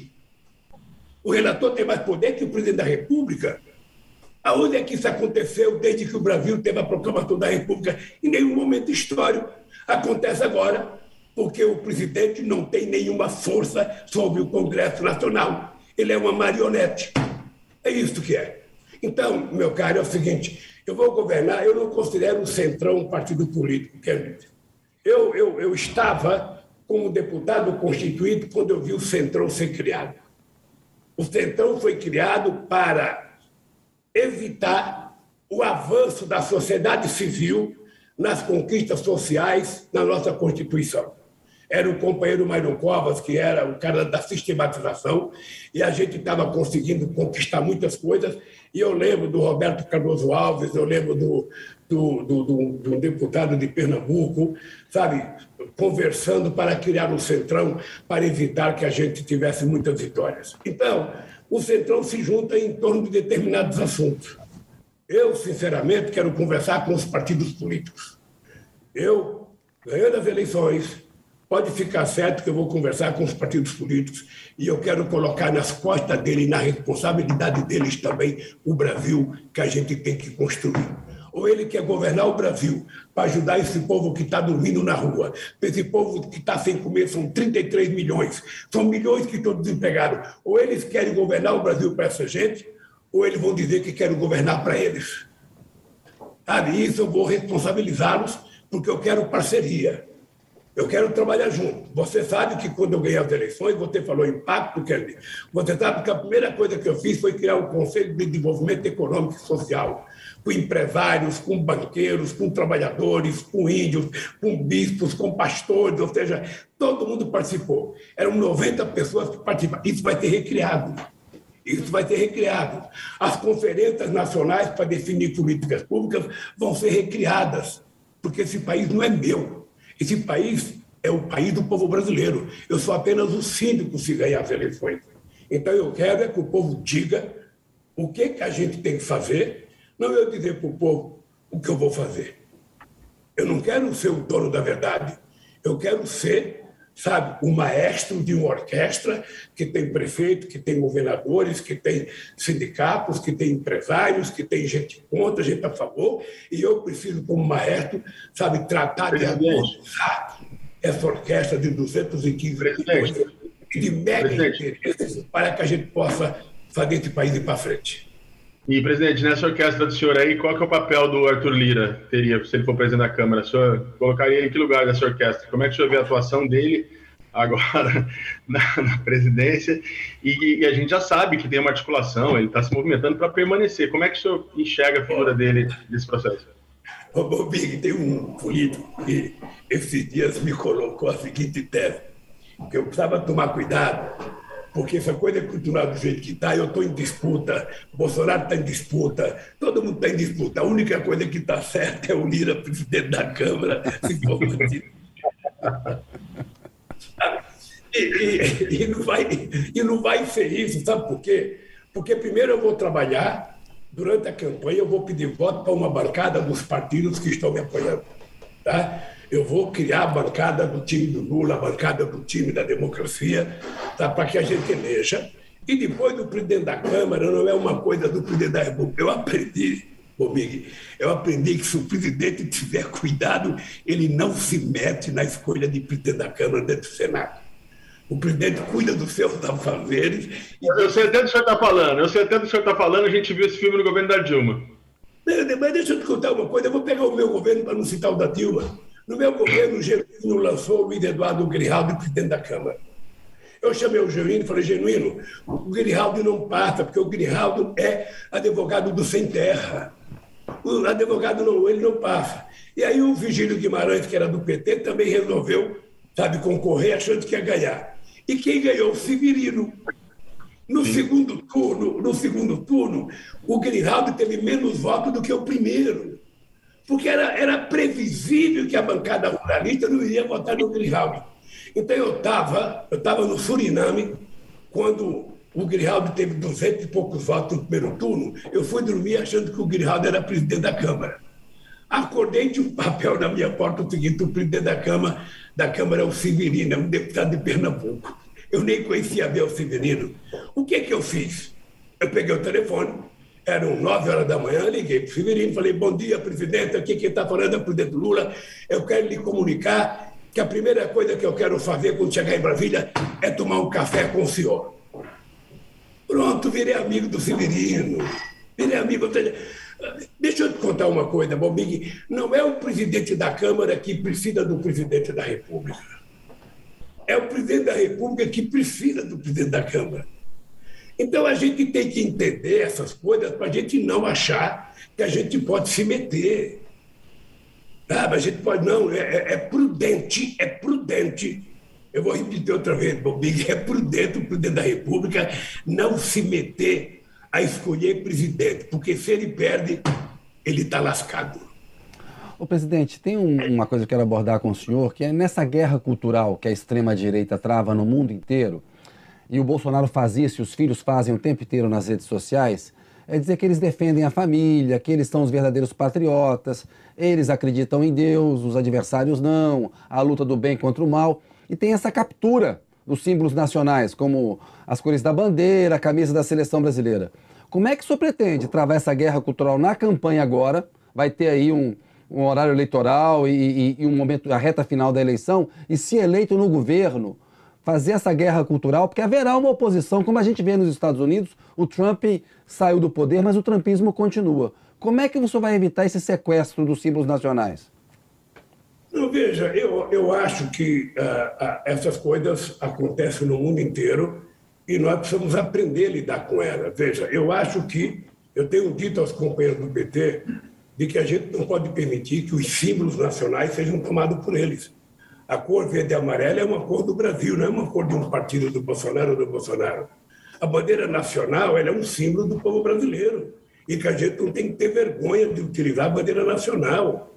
A camisa da seleção brasileira deveria ser proibida eles utilizarem como utilizam a fim de propaganda política. A camisa da seleção brasileira é uma coisa do povo brasileiro, não é uma coisa deles. Ou seja, como eles não têm partido, eles não têm música, eles não têm bandeira, não têm, não têm nada. Na verdade, os partidos é amontoado de deputados fazem uma cooperativa com interesses próprios, ou seja, então ele fica utilizando. A, a pauta de costume, saindo da boca deles, é muito falsa. Olha a cara do Bolsonaro quando ele fala em Deus. É visível que ele não acredita em Deus, porque se ele acreditasse, ele não falava o nome de Deus em vão. Ninguém utiliza o nome de Deus eleitoralmente. Sabe, eu tenho muito cuidado com os evangélicos, porque, veja, eu acho que as pessoas são religiosas, as pessoas têm que cuidar da sua fé, da sua espiritualidade, mas as pessoas não podem ser manipuladas. Os bispos, que às vezes, mais do que pastores, são empresários, que utilizam a religião como se fosse uma empresa, uma indústria, e que tentam manipular a sociedade isso não vai prevalecer. Isso é apenas uma questão de tempo, você vai perceber, sabe, que se os evangélicos for saber como é que foi o meu governo com os evangélicos, eles vão perceber que os evangélicos nunca foram tão bem tratados por um presidente da República do que no meu governo. Pergunta ao Edir Macedo, pergunta aos deputados deles, pergunta ao Malafaia, pergunta a esses que falam mal de mim como é que eles foram tratados no meu governo. Pergunta. Presidente. e acreditar em Deus, eles vão falar a verdade. É, esse voto evangélico é importante, né? O senhor pretende disputar esse voto com, com o Bolsonaro, porque 70% votaram no Bolsonaro e 30% apenas no Haddad em 2018. É, eu, eu, não vou trabalhar a campanha disputando voto evangélico, voto católico, voto judaico, voto islâmico, voto da, da, da, da, da religião matriz africana. Eu não vou disputar assim. Eu vou disputar as eleições falando com o povo brasileiro. E quando eu falar de, de, de, de, de, de, uh, uh, de, de, de fé, quando eu falar sabe, de religião, eu quero falar para todo mundo. Eu quero tratar todo mundo como cidadãos brasileiros, homens e mulheres eleitores. É assim que eu vou me dirigir. Não tem voto evangélico, voto católico, voto islâmico. Não. É voto do povo brasileiro. E eu tenho que ter uma mensagem para todos eles, sabe? É como brasileiros e brasileiras que querem o bem desse país. Não dá para eles acreditarem em mentira. Não dá para votar acreditar em mentira. Essa bobagem de falar Lula vai fazer isso, Lula vai fazer aquilo. Eu já governei esse país oito anos. Eles sabem. Assim, Presidente. Ficar o poder judiciário de evangélico ou de católico. O poder judiciário tem, que, tem que ser composto pelas pessoas que têm competência de ser ministro, que têm, sabe, alto teor de conhecimento jurídico nesse país. É assim que tem que ser o mundo. E é assim que eu vou trabalhar. Se alguém pensa que eu vou tentar fazer isso para agradar, não vou fazer. Eu vou tratar a religião como uma coisa muito séria. Muito séria. A fé do povo é muito séria Sabe, quando o povo está cuidando da sua espiritualidade, da sua fé, é uma coisa sagrada, a gente não pode manipular essa gente. É assim que eu vou ligar com as pessoas. Esse, esse negócio dos temas que eles levantam, sabe? Ah, ah, quando você vai ver na prática, tem muita gente que fala muito em Deus, mas é muito mais pecador do que outros que falam menos. Presidente, é, um outro tema que tem sido colocado aí pelo presidente Bolsonaro é em relação aos debates, né? O PT tem falado de, de, organizar alguns pools de imprensa, porque os convites são muitos, mas o Bolsonaro na convenção disse que ele quer debater com o senhor, mas não sabe se o senhor vai. O senhor está disposto a debater com o Bolsonaro? Vai aos debates? Olha, eu, eu não sei, veja, o PT, o PT, através do comando da campanha, fez um ofício para os meios de comunicação dizendo que nós gostaríamos de três debates que fosse um pool entre todas as redes de televisão, para que a gente pudesse não ficar refém de 50 debates. Ou seja, eu preciso viajar ao Brasil. Se a gente for fazer todo dia um debate, todo dia um debate, todo dia, você não tem noção, ô Carla, como tem proposta de debate, você não tem noção. Sabe? Então, não dá para você ficar atendendo tudo, porque você não faz outra coisa. E eu preciso viajar ao Brasil. Mas o senhor não tem receio de debater com o Bolsonaro, né? Eu irei em debate com qualquer pessoa. Eu já participei de debate com tanta gente, com Ulisses, com Brizola, com Aureliano Chaves, com Maluf, sabe? Com muita gente eu já participei de debate. Muita. Agora, o que, é que o Bolsonaro está pensando? Ele já não foi no debate na outra campanha. Ele agora ele está pensando o seguinte: eu só vou em debate no segundo turno. E se você puder, lembra ele que pode não ter segundo turno a eleição pode ser resolvida no primeiro turno. Sabe? O senhor... E, e... Você acha que vai ganhar no primeiro turno, presidente? Você, você tem essa expectativa? Veja, eu não sei, eu vou trabalhar para ganhar o mais rápido possível, sabe, ter o maior número de votos possível. A gente só vai saber dia 2 de outubro. Em termos, presidente, Mas, em termos de, isso, em termos de é, por que, que é importante, por que, que, é importante ganhar isso. no primeiro turno e não no segundo turno? Por que, que seria mais Exato. importante? Eu não acho importante porque você encurta o gasto da campanha. Você ganha um mês para se preparar para governar o país, para montar o governo. É isso. E Mais difícil caso, o Bolsonaro contestar o resultado da eleição? E no caso desse sujeito que está aí, você nunca sabe o comportamento dos milicianos que o apoiam. Você nunca sabe. Então, veja, mas eu gosto de dois turnos, gente. O PT o PT foi um dos partidos que mais brigou para que a gente tivesse eleições de dois turnos. Eu fiz dois turnos com o Fernando Henrique Cardoso, com o Serra, com o Alckmin. Sabe, eu adoro o debate. Eu gosto de debate, é uma coisa esticante. Da mesma forma que um jogador gosta de entrar na final para disputar uma Copa do Mundo, eu gosto do debate, seja no primeiro ou no segundo turno. Mas o que eu quero é dar uma certa moralizada na quantidade de debate, porque eu não sou um político de gabinete que espera apenas um debate para aparecer. Eu tenho que viajar muito, muito, muito. Eu quero viajar os 27 estados da federação. Eu quero abraçar as pessoas, eu quero cumprimentar as pessoas, eu quero sentir as pessoas. Mas eu vou Presidente, para o debate. A hora, o senhor falou... A hora que a gente receber as respostas do pedido que nós fizemos, eu estarei disposto a fazer os debates. O senhor falou aí dessa questão da expectativa do primeiro turno. Qual que é a sua expectativa em relação ao chamado voto útil, né? Por exemplo, a Anitta, que declarou que vota no senhor sem, ser num, sem nunca ter sido petista, ou alguns eleitores do Ciro Gomes que poderiam eventualmente votar no senhor. Como é que o senhor acha que o senhor vai trabalhar nesse chamado voto útil? O senhor está contando com ele? Não, eu não vou trabalhar a ideia do voto útil, porque eu já fui vítima disso muitas vezes, viu, cara? Eu já fui, muita, já fui muitas vezes vítima do voto útil. Eu, eu levanto todo dia, cara, levanto todo dia imaginando que no dia 2 de outubro a maioria do povo brasileiro vai votar na democracia. E para votar na democracia vai votar na chapa Lula e Alckmin. É isso. Eu sonho que você vai votar em nós, eu sonho que o Balbico vai votar, eu sonho que o Kennedy vai votar, eu sonho que o diretor da UOL vai votar, eu sonho que o diretor da Folha vai votar, eu sonho. sonho. O meu trabalho é esse, é acreditar que, vai, que eu vou convencer todo mundo. E todo político faz isso. Ora, se isso der certo, será ótimo. Se não der certo, vamos nos preparar para o dois turnos. Vamos nos preparar. A gente não ganha o campeonato antes dele terminar. O que eu tenho certeza é que seja num ou em dois, nós vamos ganhar essas eleições porque o povo quer democracia. O presidente, a gente teve um caso. De...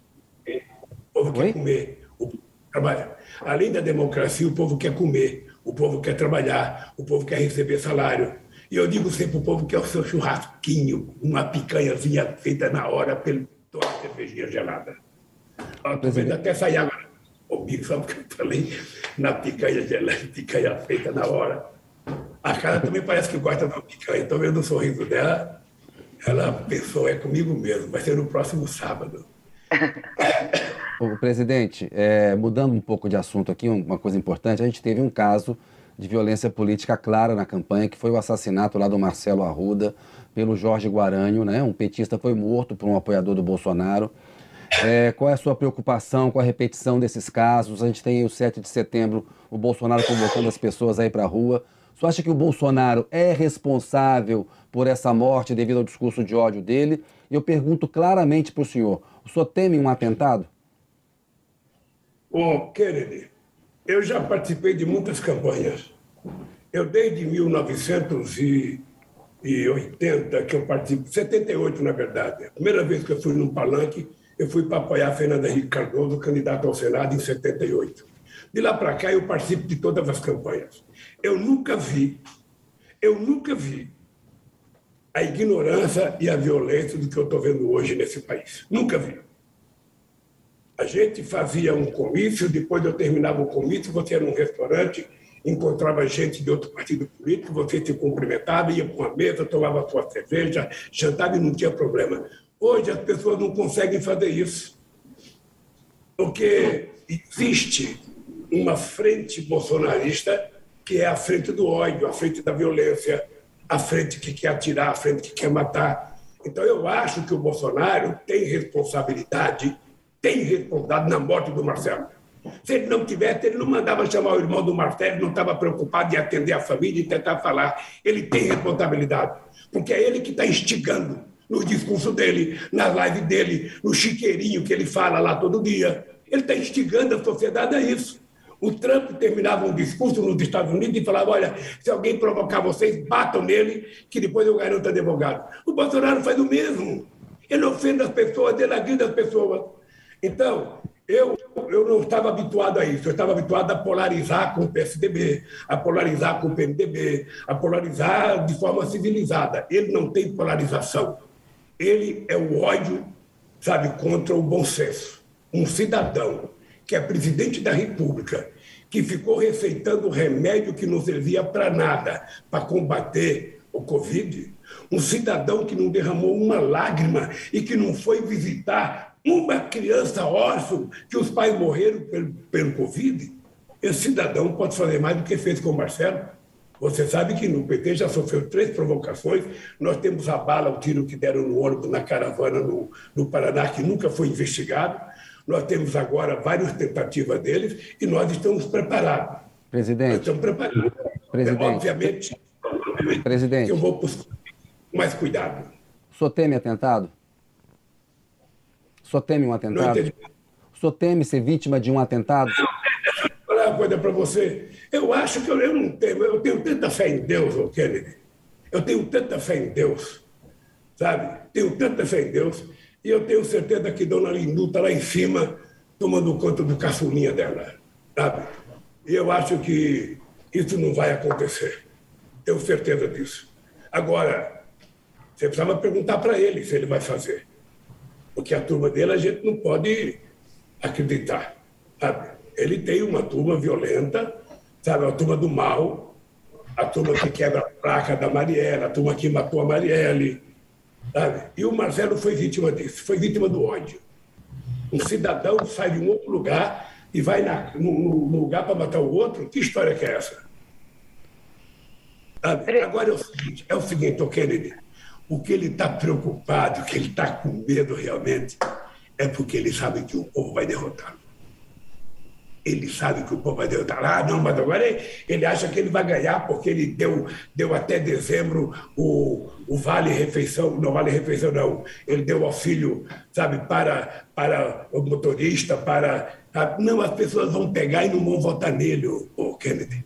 Eu tenho dito, se o dinheiro chegar na sua conta, pegue e coma, senão o Guedes toma.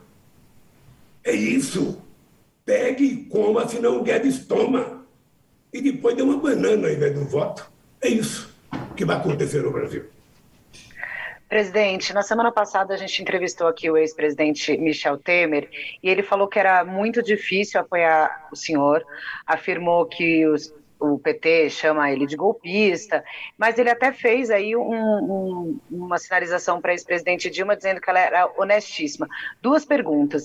É, o senhor quer o apoio do ex-presidente Michel Temer? E, e daí também a, a, presidente Dilma respondeu ao presidente Michel Temer dizendo que ela não queria desculpas porque ele será para sempre um traidor. Como é que o senhor avaliou essa, essa, essa afirmação do Temer e essa resposta da Dilma? Deixa eu lhe falar uma coisa. O, Temer sempre teve dificuldade de votar no PT. Eu, eu, eu em 2005, 2006, uh, 2002, a gente discutia esse projeto da aliança. Ele nunca discutiu. Sabe, eu acho que o, o Temer não vai votar em nós mesmos. Eu tenho certeza disso. Uh, eu acho que a Dilma respondeu uma carta porque a Dilma sentiu na carne o que foi feito com ela. Eu tenho conversado com o PMDB e vocês têm visto, eu tenho 12 estados do PMDB, das figuras importantes que estão com boas condições, me apoiando. Eu gostaria que o PMDB viesse me apoiar como um todo, mas eu respeito o PMDB, tem candidata. Eu jamais pedirei para uma pessoa não ser candidata, jamais eu pediria para alguém retirar a candidatura. Porque se eu não fosse teimoso, eu não teria chegado onde eu cheguei. Então, o Temer vota que ele quiser. Não tem, não tem problema. Ele já tem mais de 75 anos, ele tem direito de escolher o seu candidato a presidente. Sabe? Quem erra sempre pode continuar errando. Não tem problema. O presidente, o senhor ficou 580 dias preso em Curitiba, naqueles processos que começaram na Lava Jato. Só foi retirado da disputa presidencial de 2018, quando era líder na pesquisa. O STF considerou o Moro é, suspeito, parcial, né? Não lhe ofereceu um julgamento justo e também incompetente, ou seja, não podia ter julgado o caso do senhor. O senhor gostaria de ter algum tipo de revanche em relação a esses personagens, Moro, Dallagnol, setores da imprensa, da política, do empresariado que apoiaram o impeachment e torceram pela prisão do senhor? Não. Ô, Kennedy, quando você chega ao grau de maturidade que um ser humano atinge aos 76 anos de idade, quando você tem a responsabilidade que eu tenho com o povo brasileiro, eu não posso ter nesse coração aqui espaço para ranço, para raiva, para ódio ou para vingança. Eu acho que quem faz aqui na terra, aqui na terra paga.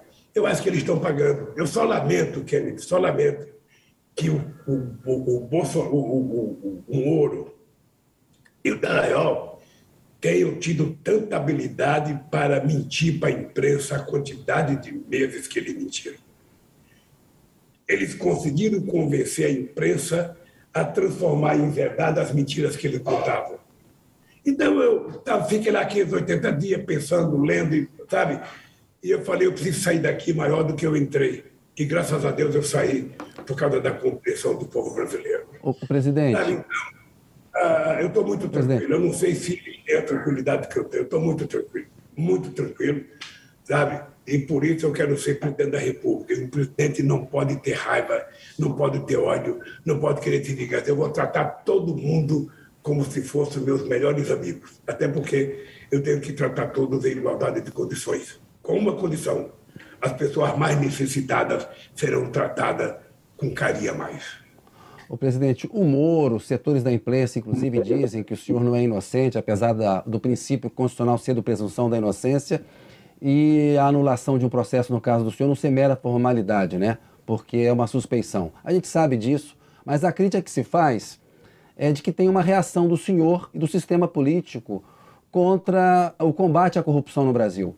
E que o senhor conseguiu vitórias na justiça, que outros acusados também conseguiram que na verdade o PT nega, que o senhor e o PT negam, não fazem autocrítica sobre casos de corrupção reais que aconteceram no governo, houve as delações, devolução de dinheiro. Eu queria saber como que o senhor responde a esse tipo de crítica e que medidas o senhor pretende tomar no caso do combate à corrupção para que não se repitam casos de corrupção no seu governo. Olha, deixa eu lhe falar uma coisa com muita sinceridade. Eu vou falar olhando nos teus olhos, nos olhos da Carla e nos olhos do Boquinha. Eu duvido que na história desse país, na história passada e na contemporânea, tenha um governo que tenha tratado de combater a corrupção mais do que o PT. E eu tenho dito que a corrupção ela só aparece quando tem liberdade. Ela só aparece quando tem possibilidade de investigação. O PT criou o portal da transparência. As pessoas podem acompanhar as coisas da administração em tempo real. O PT criou a lei de acesso à informação, em que cada um de vocês poderia saber a qualidade do papel higiênico que o presidente utilizava. O PT nunca fechou a porta para investigação. Nós fizemos a lei, nós que criamos a delação. Sabe, porque para nós é o seguinte, só tem um jeito do cidadão não ser investigado, é ele não cometer erro. Agora, o que, que foi grave nisso? O que, foi grave é que o seu Dallagnol montou uma quadrilha, manchando o nome do Ministério Público, que é uma instituição muito séria.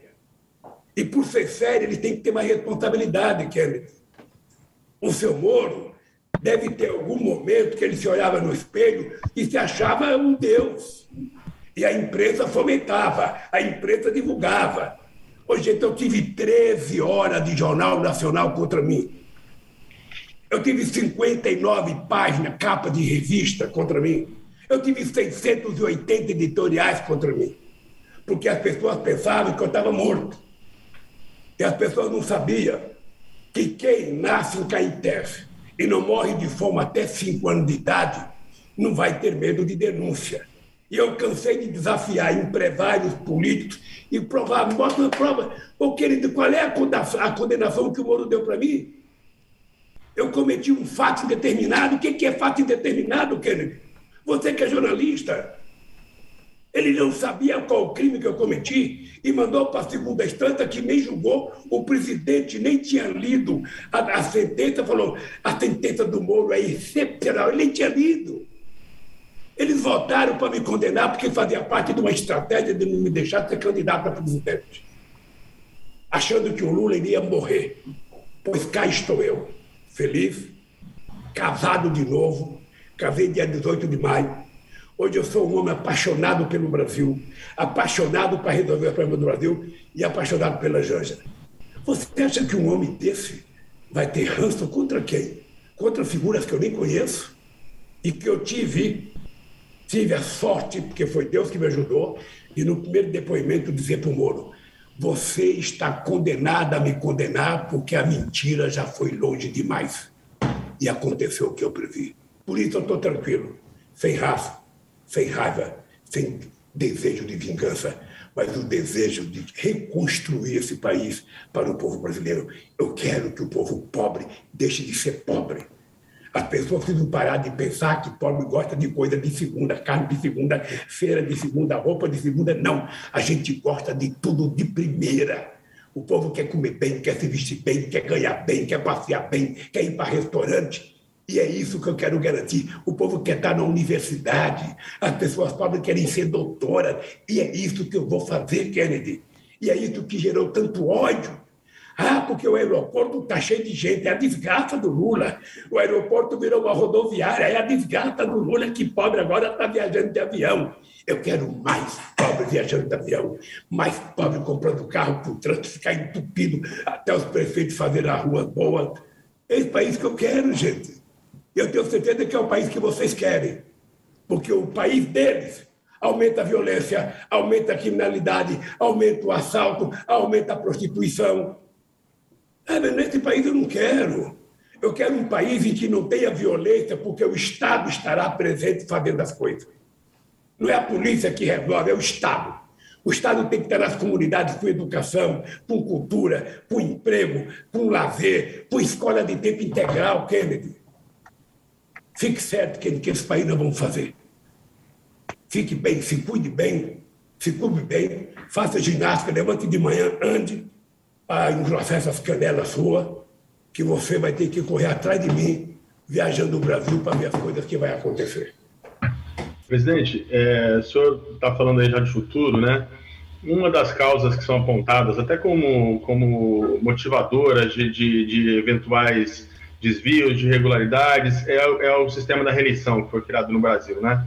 Com essa ideia de que qualquer um que assume o cargo, ele assume o cargo num dia, no dia seguinte ele começa a trabalhar não apenas para o mandato, não apenas para o cidadão, né, para o país, que é o dever dele, mas também para se reeleger. E aí vem compra de apoio político, aí vem, vem aparelhamento, vem tudo mais. Eu gostaria de saber se o senhor concorda com isso e se o senhor, de alguma maneira, já pensa, está é, tá disposto a disputar um outro mandato se for eleito. Ó, primeiro, eu vou dizer para vocês que a única coisa boa que o Brasil copiou dos Estados Unidos é o direito de reeleição de um mandato. É porque você é eleito presidente da República. Em quatro anos, você não tem tempo de fazer muita coisa. Com as exigências ambientais que existem hoje, Se você quiser fazer um projeto grande de infraestrutura, entre você pensar o projeto, encomendar o projeto e aprovar esse projeto em todas as instâncias de fiscalização, terminou o teu mandato. Então, eu acho justo que um presidente tenha direito, que um prefeito tenha direito, que um governador, e acabou. Se ele quiser ser candidato, ele espera. Eu acho justo isso. É uma coisa boa. Obviamente, veja que eu vou dizer uma coisa para você, e, e, que eu tenho medo que seja manchete. Veja, eu, sinceramente, sinceramente, não penso em reeleição. Eu quero cumprir um mandato com a maior competência possível. Eu saí do governo, sabe, dia 1 de janeiro de 2011, com 87% de bom e ótimo, 10% de regular e 3% de rio péssimo. Esse rio péssimo deve ter sido no comitê dos meus adversários. Sabe? E eu não posso sair com menos agora. Mas o senhor descarta Isso. concorrer à reeleição? Já é uma decisão tomada hoje, que se o senhor for eleito, o senhor não concorrerá em 2026? Está tomada essa decisão? Eu não quero, eu não tenho idade, eu quero. Eu vou estar com 81 anos, cara. Sabe? Eu, eu não quis o terceiro mandato quando o PT queria aprovar o terceiro mandato, porque eu tinha 87% de voto, eu não quis o terceiro mandato. Eu então está ficando que claro que é uma decisão tomada. Está ficando claro que é uma decisão tomada. É uma decisão minha. Eu estou dizendo isso aqui agora da minha livre e espontânea vontade. Eu quero cumprir o melhor mandato que eu já fiz na vida. E quero trabalhar em quatro anos por 40. Espere para ver. Quando eu digo para vocês que eu tenho 73 anos, 76 anos de idade, energia de 30 e tesão política de 20, não tesão política, é tesão, só tesão, vai, de, de, de 20, ou seja, é porque eu estou assim, cara. Eu nunca tive tão motivado na minha vida. Eu nunca tive com tanta vontade de fazer as coisas como eu estou agora. É o serviço que eu tenho para prestar para o meu país. Eu tinha muito medo em 2002. Vocês não sabem quanta noite eu deitei naquele palácio com medo de errar. Vocês não sabem quantas horas eu ficava acordado com medo de fracassar e virar um Valessa, como Valessa na Polônia, que se candidatou, se candidatou à reeleição e teve 0,5% só de voto. Quantas vezes eu fiquei de barriga para cima pensando, meu Deus do céu, será que eu vou dar conta disso? E dei conta. Dei conta porque contei com o apoio de muita gente nesse país, contei com o apoio da sociedade, contei com as minhas conferências e contei com o apoio de todo mundo. Eu não sei se teve no Brasil algum presidente que teve tanta relação com os empresários como eu tive. E vou continuar tendo. Vai conversar com o empresariado na campanha agora? O setor financeiro se queixa muito, o senhor não se reúne com eles, não aceita os convites, tem toda um, uma queixa de empresários e setor financeiro. Ken, deixa eu te falar, o problema dos empresários é que quando eu era um candidato, que eu era um Zé Ninguém, eu era apenas disputando a eleição, sabe, eles quase não me convidavam. E quando me convidavam, eu ia. Mas eu nunca fui na expectativa de ganhar voto. Eu ficava falando porque eu não sei falar sem olhar na cara das pessoas. Eu respondo olhando na cara de vocês. Aqui não, o que é para me olhar na câmera. Mas eu gosto de olhar para a cara de vocês para saber a reação de vocês. Eu, eu nunca, nunca achei que iam votar em mim. Então, o que acontece? Eu gosto de conversar com os empresários, porque eu gosto de ouvir quais são as angústias deles. E às vezes eu fico angustiado com o que eles falam para mim, porque é inacreditável, Bombig, Cali, Kennedy.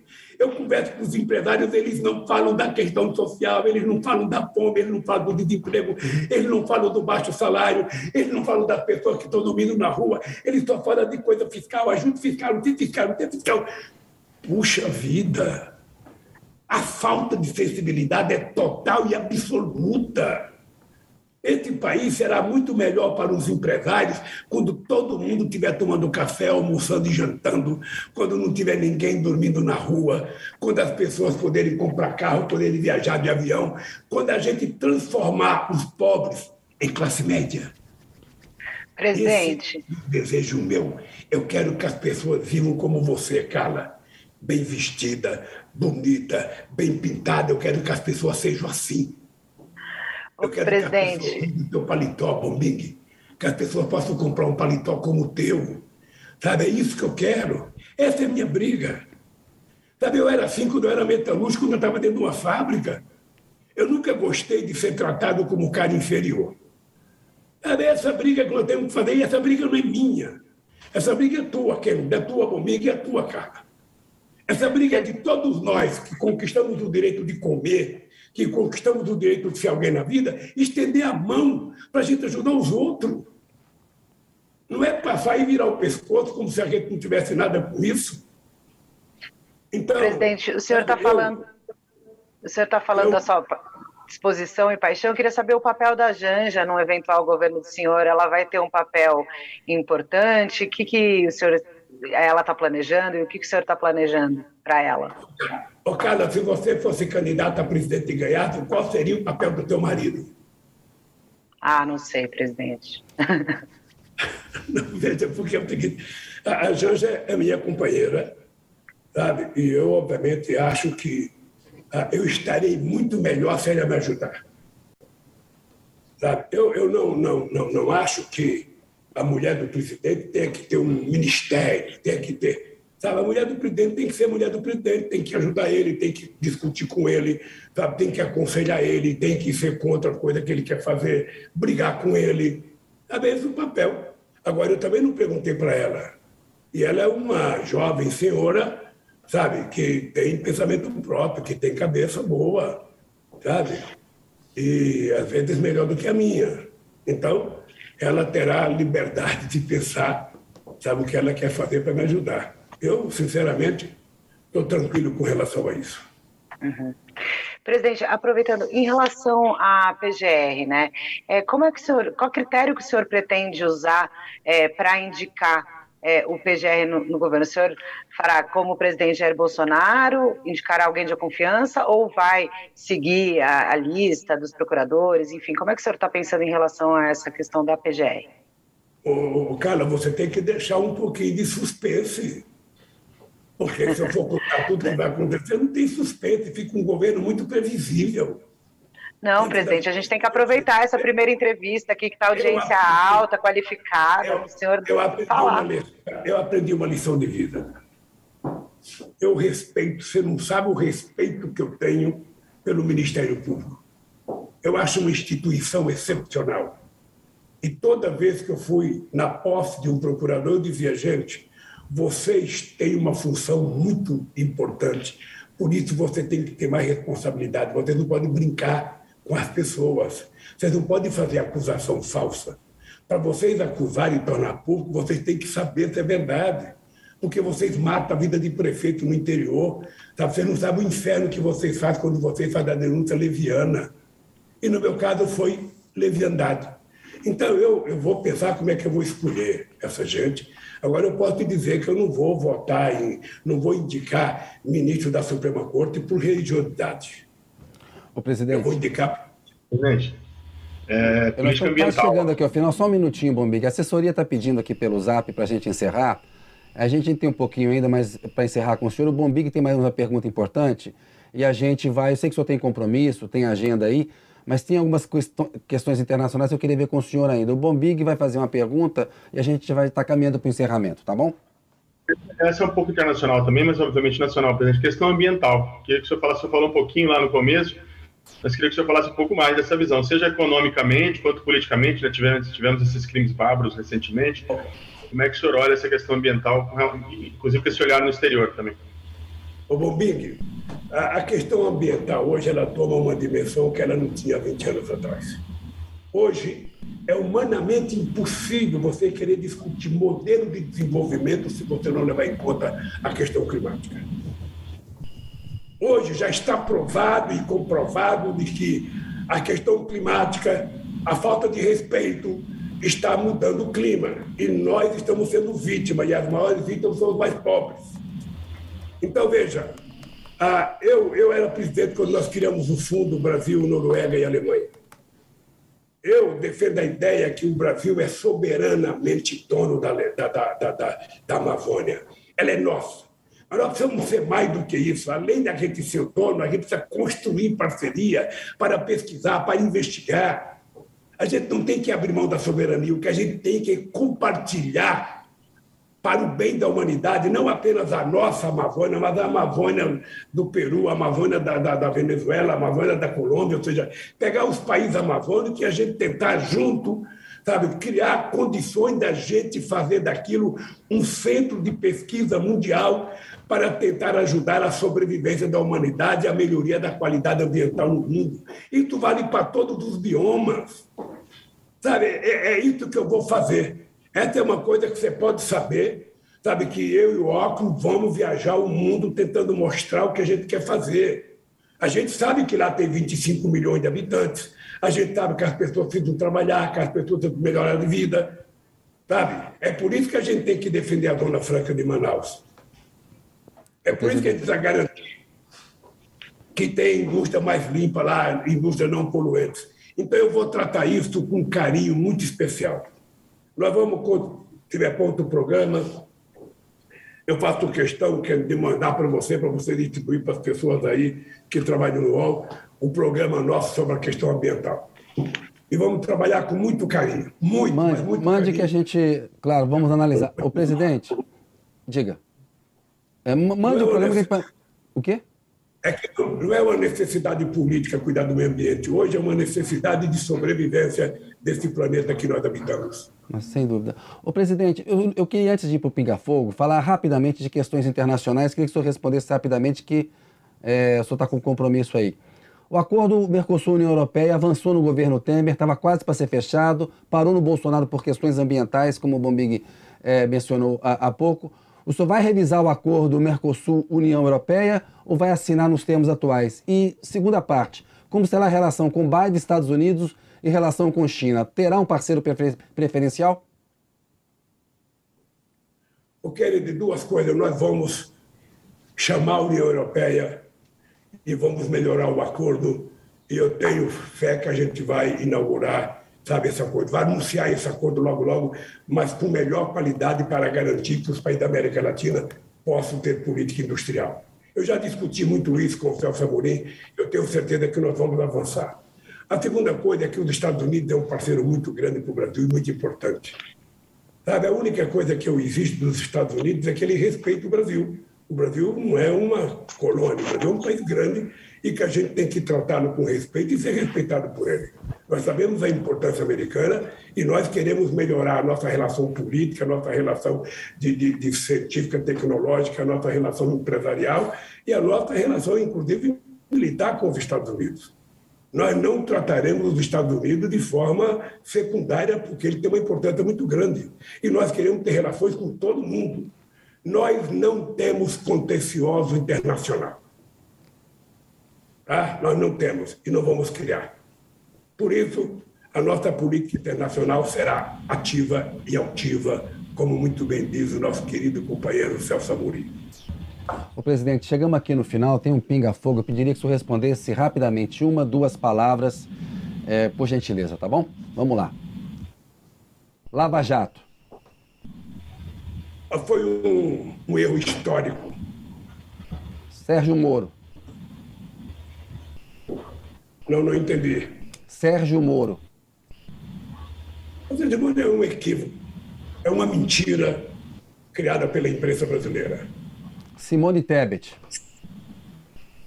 Olha, eu, eu não conheço a Simone, por isso eu não vou fazer julgamento. Eu sei que ela foi uma boa senadora. Ciro Gomes. Olha, poderia ser melhor. Ditadura militar de 64. Um erro histórico desse país. Tancredo Neves. Foi uma das pessoas mais inteligentes que eu conheci. José Sarney. José Sarney, presidente. José Sarney. Sarney. José Sarney, Sarney foi o companheiro que garantiu a transição democrática desse país. Fernando Collor de Mello. Olha, foi um, um equívoco do povo brasileiro que resultou no que resultou. Itamar Franco. Eu acho que foi uma pessoa das mais sinceras que eu conheci. Fernando Henrique Cardoso. Olha, foi um democrata, uma pessoa que foi muito útil ao nosso país. Dilma Rousseff. Uma grande companheira minha, injustiçada. Michel Temer. Um equívoco. Jair Bolsonaro. Dois equívocos.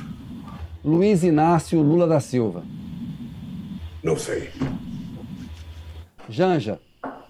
Olha, eu sou suspeito para falar bem. Janja é a mulher da minha vida agora. Brasil.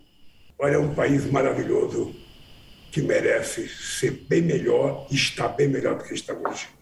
Presidente, agradeço muito a entrevista do senhor aí, a paciência, muito obrigado. Está renovado o convite aí para a primeira entrevista como presidente eleito se vencer a eleição. Agradeço muito aí a atenção do senhor e a entrevista que o senhor deu aqui ao UOL para a gente, a primeira aí como candidato oficial. Muito obrigado, quero um abraço, quero um abraço comigo, um abraço, cara. Até outra oportunidade, se Deus quiser. Até uma próxima.